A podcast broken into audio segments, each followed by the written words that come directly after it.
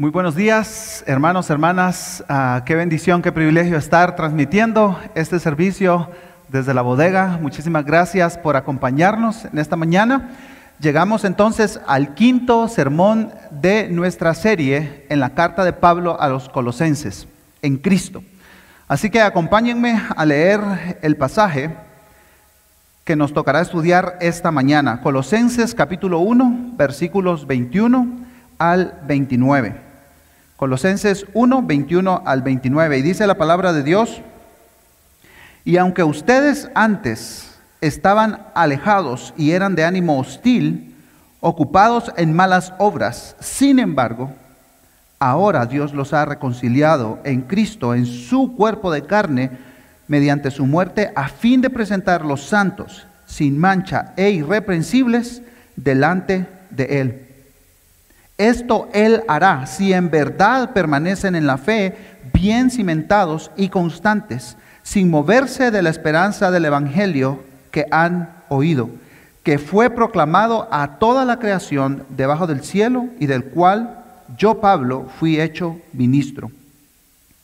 Ahora me alegro de mis sufrimientos por ustedes y en mi carne, completando lo que falta de las aflicciones de Cristo, hago mi parte por su cuerpo que es la iglesia. De esta iglesia fui hecho ministro conforme a la administración de Dios que me fue dada para beneficio de ustedes, a fin de llevar a cabo la predicación de la palabra de Dios, es decir, el misterio que ha estado oculto desde los siglos y generaciones, pero que ahora ha sido manifestado a sus santos. A estos Dios quiso dar a conocer cuáles son las riquezas de la gloria de este misterio entre los gentiles, que es Cristo en ustedes, la esperanza de la gloria. A Él nosotros proclamamos, amonestando a todos los hombres y enseñando a todos los hombres con toda sabiduría, a fin de poder presentar a todo hombre perfecto en Cristo. Con este fin también trabajo esforzándome según su poder que obra poderosamente en mí. Amén. Que el Señor bendiga su palabra. Me gustaría comenzar haciendo una pregunta para todos nosotros. ¿Cuál ha sido la noticia más especial que has comunicado en tu vida? Por ejemplo, yo siempre me he preguntado, ¿qué sienten las personas que saben cuál es el sexo del bebé antes que sus padres? E-, es un poco extraño esto, ¿verdad? Nunca me ha tocado a mí, pero supongo que el día de la revelación, si es niño o niña, estas personas han de ser los más emocionados. ¿Por qué? Porque llevan una hermosa noticia. O tal vez le informaste de un buen negocio a tu socio.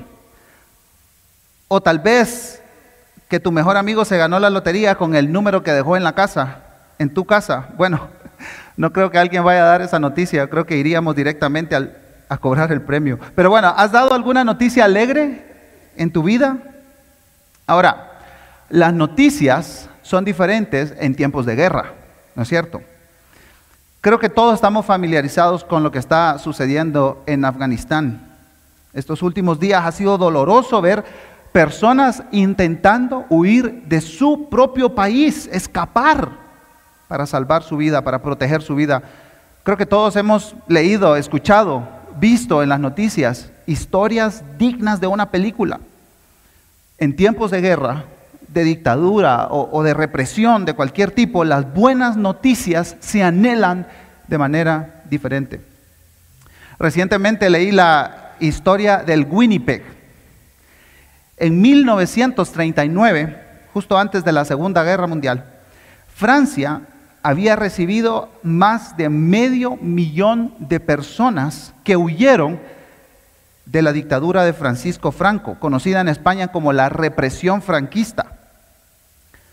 El poeta chileno Pablo Neruda se enteró de las terribles condiciones en, las que vivían estos refugiados y organizó el envío de un grupo de personas a Chile, su país original se encargó personalmente de entrevistar a cientos, miles de refugiados y unos días antes dio las buenas noticias a un poco más de dos mil de ellos para que subieran al barco Winnipeg, para llegar a una tierra de libertad. Este era un barco que normalmente navegaban en él 20 personas, pero fue acomodado para que dos mil, más de dos mil personas fueran en este barco desde las costas de Francia hasta Sudamérica. Ese mismo 4 de agosto de 1939, cuando el Winnipeg zarpó hacia tierras de libertad, el poeta Neruda escribió lo siguiente, que la crítica borre toda mi poesía, si le parece, pero este poema que hoy recuerdo no podrá borrarlo nadie. Describiendo así la emoción que sentía de ver a este grupo de personas que estaban viviendo en las condiciones más miserables y deplorables que un ser humano puede vivir, estar partiendo a una tierra de libertad. Creo que la sensación de este poeta chileno solo se asoma al sentir de Pablo en este pasaje de Colosenses. El apóstol estaba profundizando en la belleza de esta buena noticia. Él, estaba consciente, Pablo, que en el reino universal y cósmico de Dios, del, del, cual nos habló en los versículos 15 al 20, surgió la rebelión a partir de un enemigo satánico. Y en la cruz, Cristo venció a todos los poderes y potestades de este dominio espiritual. Y en el reino terrenal de Dios, aquí en, la esfera terrestre, también surgió rebeldía, rebeldía humana. Y aquí la estrategia fue diferente, también a través de la cruz, pero la estrategia fue reconciliar. La semana pasada estudiamos este magnífico himno sobre Cristo en los versículos 15 al 20 del capítulo 1. Y el versículo 20 dice lo siguiente, y por medio de Él, por medio de Cristo, reconciliar todas las cosas consigo, habiendo hecho la paz por medio de la sangre de su cruz. Por medio de Él, repito, ya sea las que están en la tierra o las que están en los cielos.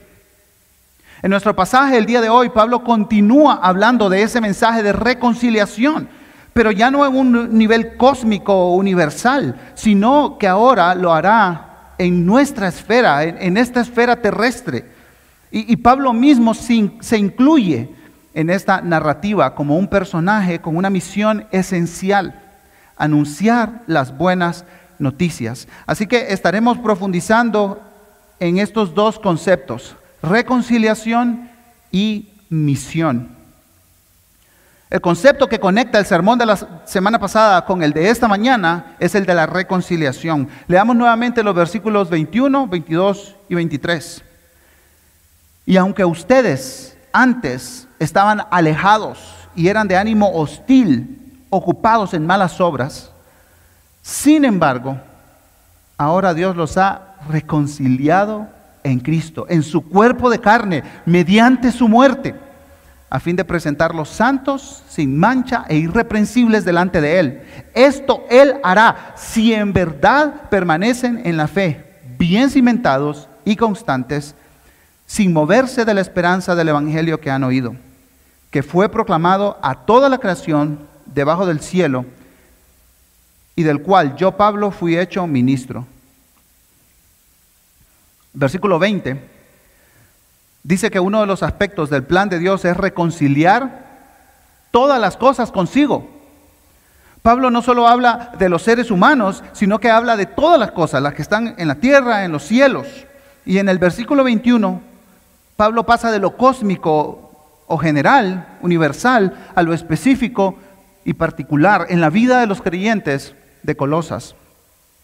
El versículo en la NTV comienza de la siguiente manera. Eso los incluye a ustedes. ¿Qué cosa? Este plan de reconciliación.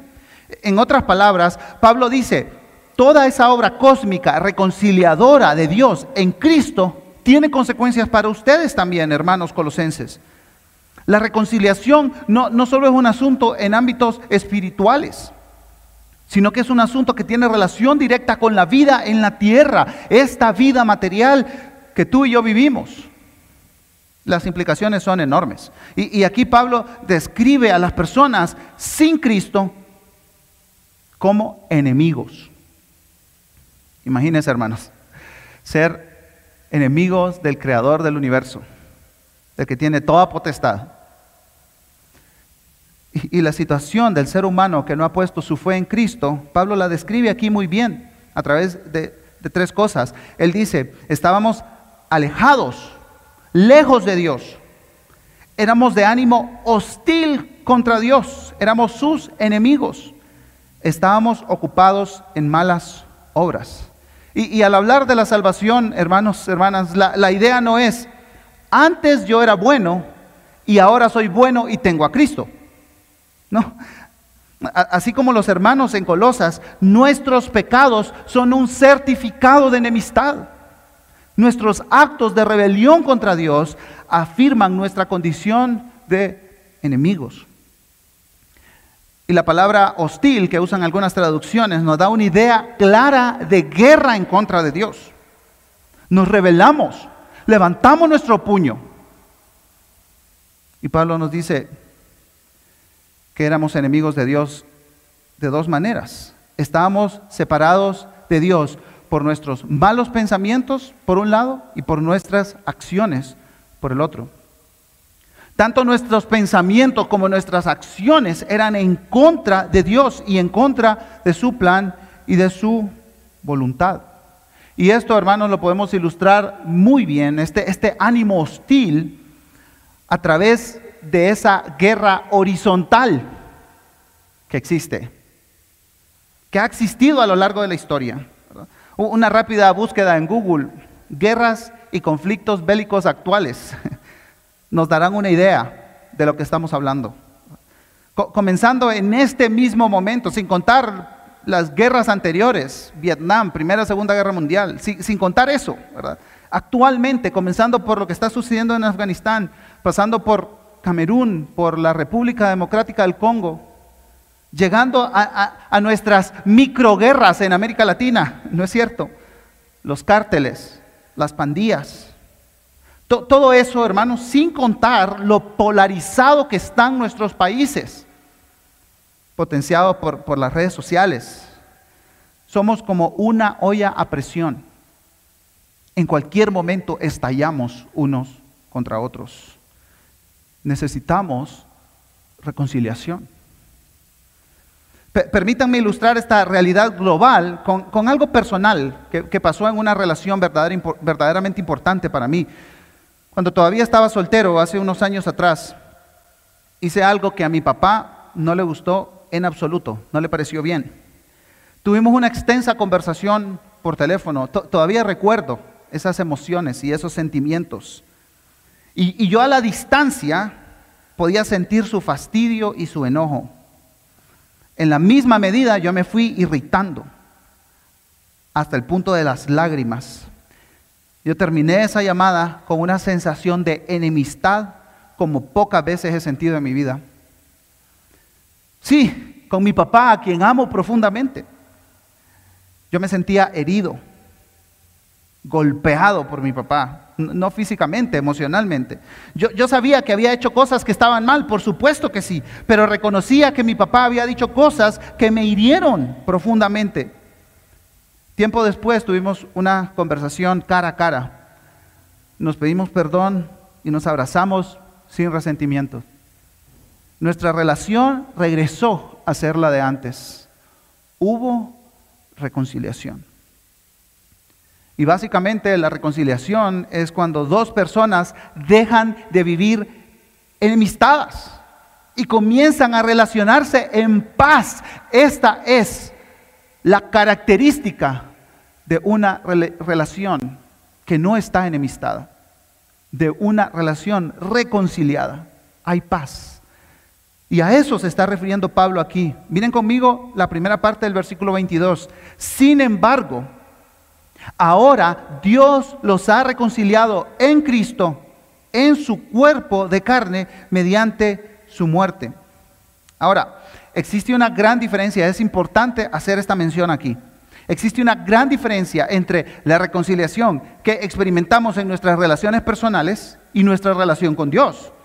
En mi necesitada reconciliación con mi Padre, ambos tuvimos que reconocer que nos ofendimos el uno al otro y ambos nos tuvimos que pedir perdón, ambos tuvimos que perdonarnos. Pero en la reconciliación con Dios, hermanos, hermanas, la única parte equivocada y la única parte ofensora es el ser humano. En, otras palabras, Dios mismo me rescata de mis pensamientos y acciones contra Él. ¿A través de quién? A través de Cristo. Para que mi relación con Él pueda ser restaurada. Por eso, hermanos, el buscar reconciliación en nuestras relaciones dañadas es una muestra de la obra de Dios en nuestras vidas, porque Él fue el primero en buscar reconciliación. Él se acercó a través de Cristo. Y, dicho eso, esta reconciliación tuvo un medio y un propósito. Veamos primero el medio. Esta reconciliación fue posible, dice Pablo, a través del cuerpo de carne y mediante la muerte de Cristo. E, esta frase seguramente apuntaba a aquellos que decían que Jesús no tenía cuerpo físico y, andaba eh, este mensaje por ahí, rondando a los colosenses. Para la reconciliación fue necesario un sacrificio total. No hay reconciliación sin sufrimiento y esta idea de la muerte de Cristo en la cruz le recordaba al pueblo de Dios la muerte de los animales inocentes en el Antiguo Testamento. Y la cruz ha sido un punto de polémica en toda la historia del cristianismo. John Stott, teólogo inglés, escribió, jamás podría creer en Dios si no fuera por la cruz. En el mundo real del dolor, ¿cómo podría alguien adorar a un Dios que fuese inmune al dolor? Cristo tuvo que pasar por la cruz. Ese fue el medio para esta reconciliación. El propósito lo vemos en el versículo 22. A fin de presentar los santos sin mancha e irreprensibles delante de Él. Otras versiones dicen que Dios nos trasladó a su propia presencia. Y vimos eso en los versículos 13 y 14. Y este es el elemento central de la reconciliación. Dijimos antes que no hay reconciliación sin sufrimiento. Y ahora también podemos decir que no hay reconciliación sin cercanía. El velo del templo se rompió, se partió por la mitad y ahora por medio de Cristo tenemos acceso al Padre. Pero para tener entrada a la presencia de Dios sucedieron tres cosas que Pablo menciona en el pasaje. Dice Pablo, hemos sido declarados santos, se nos ha quitado la culpa y podemos presentarnos delante de Él sin ninguna falta. En otras palabras, esta obra cósmica de Cristo nos ha conducido de ser enemigos de Dios, estar alejados de Dios, ser hostiles contra Dios, a entrar a su presencia, santos, sin culpa y sin mancha. Cristo pagó. Ahora, Pablo no se queda ahí, esto también tiene implicaciones éticas sumamente importantes para el creyente. El versículo 23 contiene este elemento, leamos juntos el versículo 23.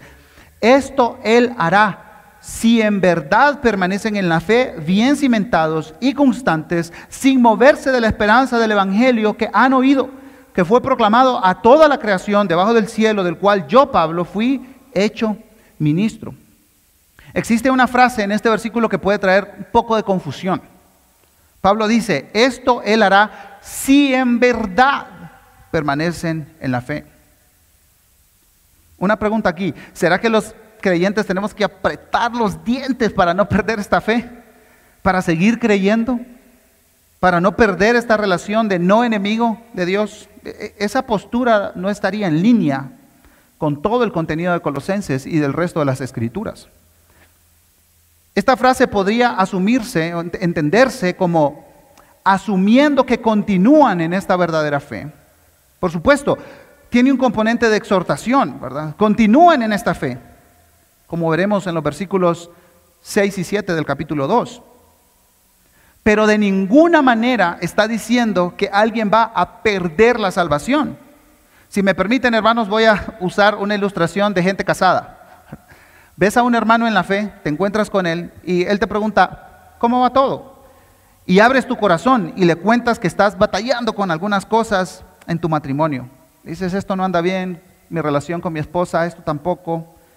Y él te dice, yo te, entiendo completamente. Algunas cosas no son fáciles. Y él dice lo siguiente, el pacto matrimonial es permanente y como asumo que seguirás en ese pacto, esfuérzate para que tu relación con tu esposa sea mejor. Es una pequeña ilustración que nos puede ayudar a entender más este pasaje. Pablo exhortó a los colosenses, como han sido reconciliados con Dios y asumo que continuarán dentro de este pacto por medio de la fe en Cristo, permanezcan en la fe bien cimentados y constantes, sin moverse de la esperanza del Evangelio que han oído. La NTV lo traduce de la siguiente manera, deben seguir creyendo esa verdad y mantenerse firmes en ella. No se alejen de la seguridad que recibieron cuando oyeron la buena noticia. Y en este punto de su argumento, Pablo considera importante hablar de su ministerio. Y eso lo introduce como una transición para hablar de su rol en la misión reconciliadora de Dios. En esta segunda parte del versículo 23 leemos que esta buena noticia, la noticia de la reconciliación con Dios, fue proclamada a toda la creación debajo del cielo y del cual yo, Pablo, fui hecho ministro. En unos pocos versículos, Pablo recorre las tres dimensiones del Evangelio. Y hace tres semanas Justin nos explicaba esto, ¿verdad? Que el Evangelio tiene implicaciones en lo cósmico, en lo colectivo y en lo individual. Ahora, va, de esta salvación que ha impactado individualmente a los colosenses y, aleja un poco el zoom de la cámara, ¿no es cierto? Para ver la imagen más grande, el cuadro más grande en todo el mundo. ¿Cuál es el fin de Pablo? Para que los colosenses capten el impacto de este bello mensaje en todo el mundo. Pablo les dice, e, e, este mensaje del Evangelio que ustedes escucharon no, es, no está solamente dando fruto entre ustedes, hermanos colosenses, está dando fruto, está creciendo en todo el mundo. Ya Pablo había mencionado esta realidad en el versículo 6 en ah, estas palabras de gratitud a Dios por los colosenses, Pablo dice, esa misma buena noticia que llegó a ustedes, ahora corre por dónde? Por todo el mundo. Este es un mensaje global, un mensaje que no está anclado a un grupo étnico, a un país, a una religión. y, esto es un punto clave en el mensaje de Pablo. Pablo había viajado extensamente por el imperio romano como para dar testimonio de esta realidad. Algunos estudiosos estiman que Pablo viajó más de 11 mil kilómetros durante su ministerio evangelístico. Ahora, para nuestros días eso puede parecer eh, poquito, ¿verdad? Un par de viajes en avión, pero claro, eso es muchísimo, recordando, ¿verdad? Y considerando que en aquellos tiempos no existía Litegua, ni la Esmeralda, ni el Transmetro, y, muchísimo menos aviones, ¿verdad? Siendo el mensajero, Pablo fue testigo de primera mano cómo el Evangelio avanzaba por todo el mundo. Y hermanos, a veces estoy tan centrado en mi vida, en mi entorno, en mis circunstancias, que necesitamos ser recordados cómo crece el Evangelio en la actualidad, en nuestros días, hoy. Esta semana estuvimos orando en casa por los países que comienzan con la letra M. Y el viernes nos tocó Mongolia. Y me impactó muchísimo saber que para 1989 solo se conocían cuatro creyentes en todo el país. Y para el año 2010 se contabilizaban más de 40 mil. ¿Cómo sucedió esto? Colosenses 1 nos da la respuesta. Aún hoy en todo el mundo, el Evangelio sigue aumentando y dando fruto. Hasta el día de hoy, Dios sigue obrando. El mensaje del Evangelio se sigue expandiendo. Y, Pablo quiso que esta información la supieran los hermanos en Colosenses. Recuerden esto, hermanos. El Evangelio no es un mensaje local ni enfocado en un solo país, en un grupo de personas. Es un mensaje global. Y Pablo escribe al final del versículo 23 diciendo que él fue designado servidor de Dios para proclamar esa buena noticia del Evangelio. Y ese pensamiento es, un puente natural para estudiar los siguientes versículos de nuestro pasaje en Colosenses, en los cuales Pablo explicará su misión, su rol dentro de este plan de reconciliación. Entonces pasamos a los versículos 24 al 29. La misión. Vamos, a dividir esta sección en, en tres partes.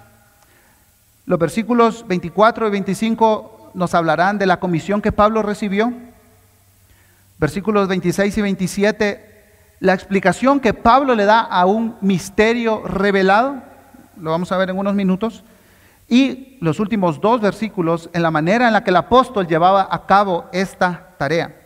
Comencemos con la encomienda que recibió Pablo de parte de Jesucristo. Leamos los versículos 24 y 25 nuevamente.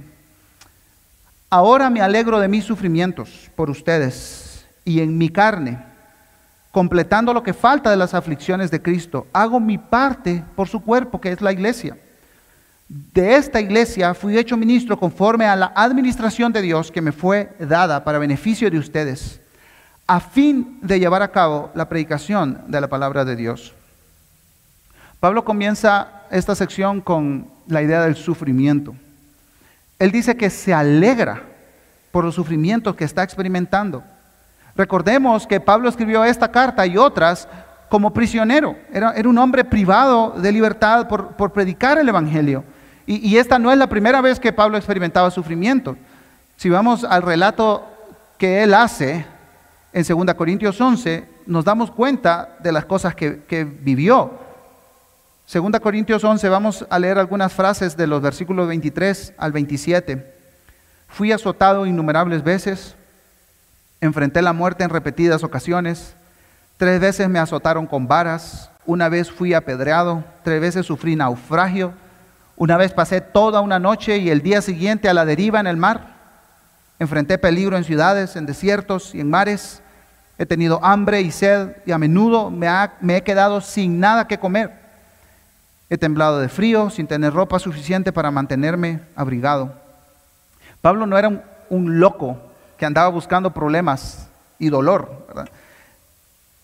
Le había sido prometido sufrimiento justo después de su conversión y, y se gozaba de estos sufrimientos. Recordemos el pasaje de Hechos 9, cuando, cuando Pablo se encuentra con el Cristo resucitado. El Señor le dijo, Saulo, Saulo, ¿por qué me persigues? Ahí mismo en Hechos 9 leemos que el Señor envió a Ananías para que le comunicara algo importante a Pablo. Él sería el instrumento elegido para llevar el mensaje del Evangelio a los gentiles y a reyes, como también al pueblo de Israel. Y en el versículo 16 es muy descriptivo. Le voy a mostrar cuánto debe sufrir por mi nombre. Pablo entendió que perseguir a la iglesia era perseguir a Cristo. Y a lo largo de su ministerio experimentó esa realidad. Por eso se gozaba Sabía que compartía los sufrimientos de Cristo y de la iglesia. Y aquí hay algo sumamente importante, hermanos, y, y esto es importante destacarlo para Pablo. Su relación con Cristo determinaba su relación con la iglesia. Su compromiso con Cristo determinaba su compromiso con la iglesia, porque la iglesia es el cuerpo de Cristo. Ahora, aquí es un e, es muy importante también aclarar algo. Estos sufrimientos de Pablo no eran para salvación, no, no, eran sufrimientos vicarios. No sufría ni para ser salvo, ni tampoco sufría para salvar a otros, como la salvación y el sufrimiento de Cristo.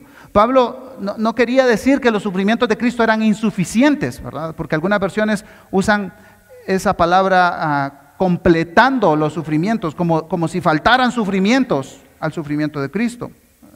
Y, esta frase puede traer un poco de, confusión. El versículo 24 dice, ahora me alegro de mis sufrimientos por ustedes y en mi carne, completando lo que falta de las aflicciones de Cristo. Hago mi parte por su cuerpo, que es la iglesia. El sufrimiento de Cristo fue suficiente para la redención. La NTV nos aclara este punto diciendo, me alegro cuando sufro en carne propia por ustedes, porque así participo de los sufrimientos de Cristo que continúan a favor de su cuerpo que es la iglesia. Pablo estaba dispuesto a sufrir como servicio a la iglesia. Por lo tanto, servicio a Cristo. Pablo servía a la iglesia a través de la proclamación de todo el mensaje de Dios. Y él sabía que no era el dueño de nada, solo era un servidor. Y esa es la palabra que usa Pablo en el versículo 25. Y es interesante, hermanos, porque Pablo no opta aquí por un título súper rebuscado, ¿verdad? Que le da posición, un nombre extravagante, ¿verdad? Antes de, Saulo, no, él, no dice nada de esto. Él dice que es un servidor y, y esa palabra es un mayordomo de este misterio revelado para el cuerpo de Cristo. Él, no, se consideraba dueño ni principal entre todos. La, palabra que describe ahí es eh, de, los menos afortunados que le toca servir, ¿verdad? En, las tareas más ridículas. Dice, uno de esos soy yo. Pero el Evangelio, el mensaje, es un tesoro. Y eso lo vemos en la misma vida de Pablo. Después de su conversión, Pablo dedicó su vida entera a la causa de la predicación del mensaje del Evangelio a todo el mundo conocido. Y eso, por supuesto, le trajo sufrimientos. Ahora, ¿qué predicaba Pablo? Y él mismo lo describe en los próximos versículos. Leamos nuevamente versículos 26 y 27, donde él describe este misterio oculto que ha sido revelado. Es decir, el misterio que ha estado oculto desde los siglos y generaciones, pero que ahora ha sido manifestado a sus santos. A estos Dios quiso dar a conocer cuáles son las riquezas de la gloria de este misterio entre los gentiles, que es Cristo en ustedes, la esperanza de gloria. En el Antiguo Testamento, Dios dejó algunas pistas de este plan maravilloso por aquí y por allá, de salvación que incluía a los colosenses se, podían vislumbrar allá al fondo algunos aspectos de este mensaje. Existía una promesa, pero no era tan claro como lo entendemos ahora, después de la muerte y resurrección de Cristo. En otras palabras, antes de Cristo, el telón del plan de Dios se fue abriendo poco a poco a lo largo de los siglos. El proceso de, revelación ha sido progresivo y el resultado desde los días de Cristo es este mensaje del Evangelio tan claro, tan reluciente que proclamó Pablo y se sigue proclamando hasta el día de hoy. Por eso Pablo se miraba como un privilegiado. Y Pablo dice que este mensaje ha sido revelado a los santos, es decir, al pueblo de Dios. Dios quiere que sepamos, y, Pablo le escribe a los colosenses, hermanos, Dios se goza de que ustedes sepan este mensaje que entran dentro del plan cósmico universal de salvación. Ustedes también que no eran del pueblo de Israel. Miren conmigo Efesios capítulo 2, versículos 14 y 16. Cristo mismo nos ha traído la paz. Él unió a judíos y a gentiles en un solo pueblo cuando por medio de su cuerpo en la cruz derribó el muro de hostilidad que nos separaba lo logró al poner fin al sistema de leyes, de mandamientos y ordenanzas. Hizo la paz entre judíos y gentiles al crear de los dos grupos un nuevo pueblo en él. Cristo reconcilió a ambos grupos con Dios en un solo cuerpo por medio de su muerte en la cruz. Y la hostilidad que había entre nosotros quedó destruida.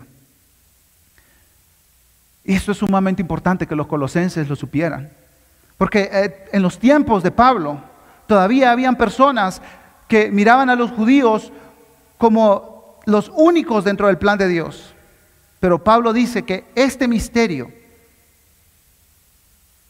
Dios incluye a los gentiles. Dios se goza. Él quiere que nosotros los gentiles seamos salvos y ese ha sido su plan desde el comienzo. ¿Recuerdan el barco que zarpó de Francia a Chile transportando refugiados españoles? Bueno, el poeta y embajador de Chile tenía instrucciones precisas y estrictas del gobierno chileno. A Pablo Neruda se le había mandado estrictamente que subieran, cito, solo aquellos que sean útiles para la industria, la minería y la agricultura. No más. Solo aquellos que sirvan, que funcionen. Pero por supuesto, como en todo caso, ¿verdad? Como en todo buen, ejemplo humano, Pablo Neruda tenía sus propios intereses políticos y se tomó unas pequeñas libertades de dar esa buena noticia solo a los que él consideraba que podían cumplir con su agenda, con su propia agenda. El acceso a este reino cósmico de Dios no solo está dispuesto para un pueblo especial o para algunos bien portados o para los super espirituales o para los seleccionados con intereses políticos. Dios está formando una familia de todas las familias de la tierra para su gloria. Y Pablo dice, este es el misterio que ha sido revelado. Guatemaltecos, españoles, cachiqueles, japoneses, dominicanos, irlandeses, judíos, británicos, mexicanos, alemanes, de Senegal, de Perú, de Armenia, chinos, árabes, ticos, nigerianos, estadounidenses, brasileños. Qué familia, hermanos. Qué hermosa familia. Qué gran diversidad. Qué gran gloria para nuestro Dios. Por eso Pablo consideraba hermoso el mensaje de la reconciliación. Esto es un mensaje de esperanza. Y Pablo dice, Cristo en nosotros, la esperanza de gloria. Cristo vive en nosotros y eso nos da la seguridad de que participaremos en su gloria. Y esta palabra esperanza, hermanos, tiene implicaciones importantes para nosotros hoy, para nuestros tiempos. Este viernes que pasó, hace dos días, me enteré de que seré tío de una sobrinita. ¡Qué felicidad! Y ayer,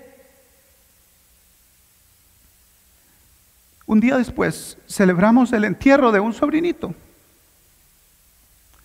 En este mundo donde existe el sufrimiento, donde los lentes se quiebran, donde los carros necesitan ir al taller, donde los negocios fracasan, donde los sistemas de salud colapsan, donde hay políticos buscando su propio beneficio a costa del pueblo, donde existen pandemias que condicionan todo, donde existen relaciones fracturadas y rotas, donde hay quebrantamientos. Sí, hermanos, en este mundo necesitamos esperanza. ¿Cómo la necesitamos? Hermanos, hermanas, a veces, a veces la vida parece una mala broma. Uno de los refugiados que llegó a Chile en, este barco Winnipeg que les he mencionado, salió adelante, tuvo éxito en sus negocios y hasta fue amigo del presidente de turno en ese tiempo. Eso mismo, el ser amigo de este presidente, lo llevó al exilio cuando comenzó la dictadura, dictadura militar. 34 años después de que desembarcara en esta tierra de libertad, se tuvo que ir a la Venezuela de los 70 para nuevamente ser refugiado ahí. Esperanza, esperanza. En este mundo tendremos aflicción, pero confiemos que Cristo ha vencido. Y, esta esperanza tiene un, elemento presente, pero también tiene un, tiene un elemento futuro, escatológico.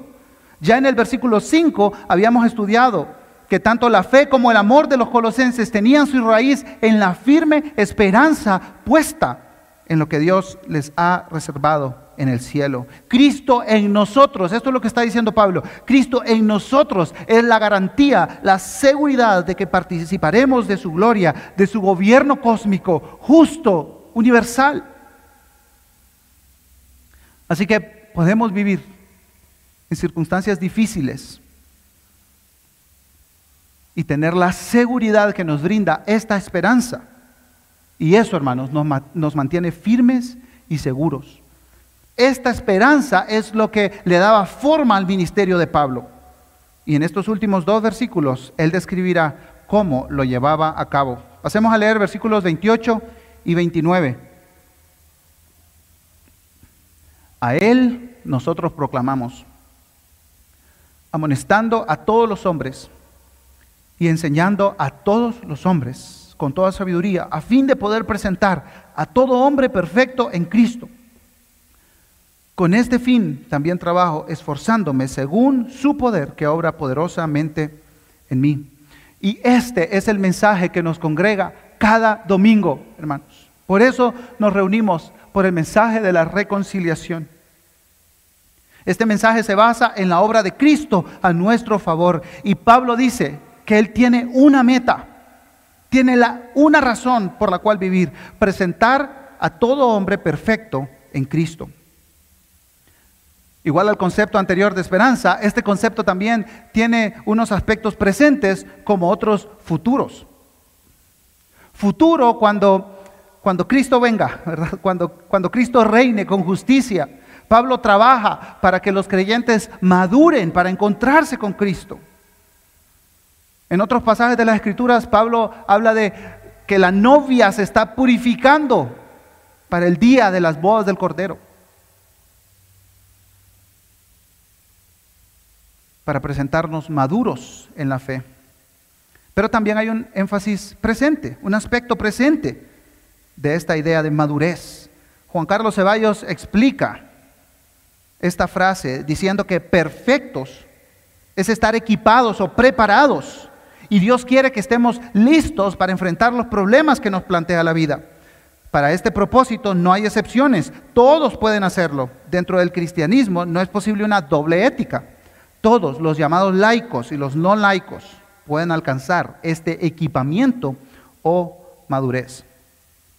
¿Y cómo Pablo llevaba a cabo esta meta? Él hacía dos cosas. Mientras él hablaba de Cristo a todos, él advertía a todos, y esta tiene la idea de amonestar, confrontar, con la intención de cambiar las actitudes y acciones. Y en segundo lugar, enseñaba a todos la, idea de esta acción es la presentación ordenada de la verdad cristiana para que los creyentes sepan cómo crecer. Tanto para la confrontación como para la instrucción, Pablo dependía de una sola cosa, de la sabiduría que Dios le había dado. Pablo trabajaba en beneficio de la iglesia para que todos los cristianos vivieran de acuerdo a lo que Dios esperaba de ellos. Y con el deseo de ver a cada hijo de Dios madurar, crecer en el Señor, ser perfeccionados. Y en el versículo 29, Pablo nos dice, es por eso que trabajo y lucho con tanto empeño, apoyado en el gran poder de Cristo que actúa dentro de mí. Y aquí Pablo usa un término que los hermanos en Colosas lo entendían muy bien. Era un término que se usaba para describir el trabajo y la lucha y el esfuerzo de los atletas que se preparaban para las Olimpiadas. Cuando, cuando vemos las Olimpiadas, yo, yo me pregunto, ¿cuánto esfuerzo, cuánto sacrificio a lo largo de cuatro años para una competición que dura unos minutos? A ese tipo de esfuerzo se refiere Pablo, al esfuerzo de un atleta olímpico, trabajar hasta el punto de quedar exhausto, agonizar para alcanzar la meta. Pero este trabajo arduo de Pablo no era motivado por una medalla olímpica, por una medalla de oro, o, en ese tiempo por, por una corona ¿verdad? de laurel. Este arduo trabajo de Pablo es motivado, es informado, es impulsado por el gran poder de Dios que actúa poderosamente en mí. ¿Recuerdan el camión cisterna hace unas semanas, es exactamente la misma palabra que usa Pablo aquí. Que seamos fortalecidos con todo el poder de Dios para tener paciencia en medio de las circunstancias, para tener paciencia con otras personas y también para ministrar a otras personas, para amonestar, para enseñar, para hablar de Cristo. Este poder nos informa, nos impulsa para servir a los demás. Y no solo a los profesionales, hermanos, no solo a los pastores, a todos, a todos. Todos tenemos esta disposición en nuestras manos.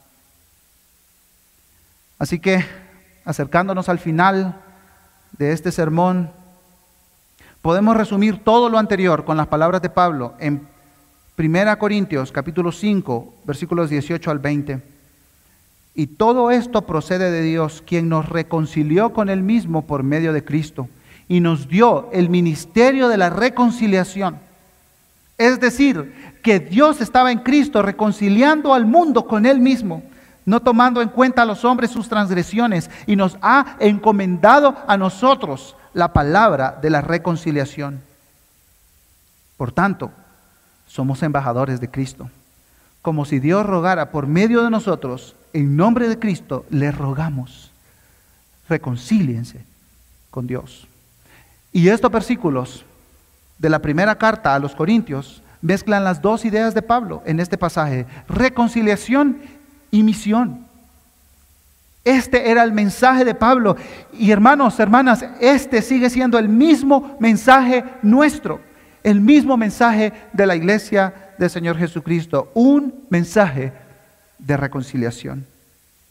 Como creyentes, es importante dedicarnos a conocer más y más la reconciliación con Dios que hemos encontrado en Cristo. El comprender esta reconciliación informará nuestra misión. Y así como Pablo, hermanos, nosotros tenemos la misión de reconciliación que este mundo tanto necesita escuchar.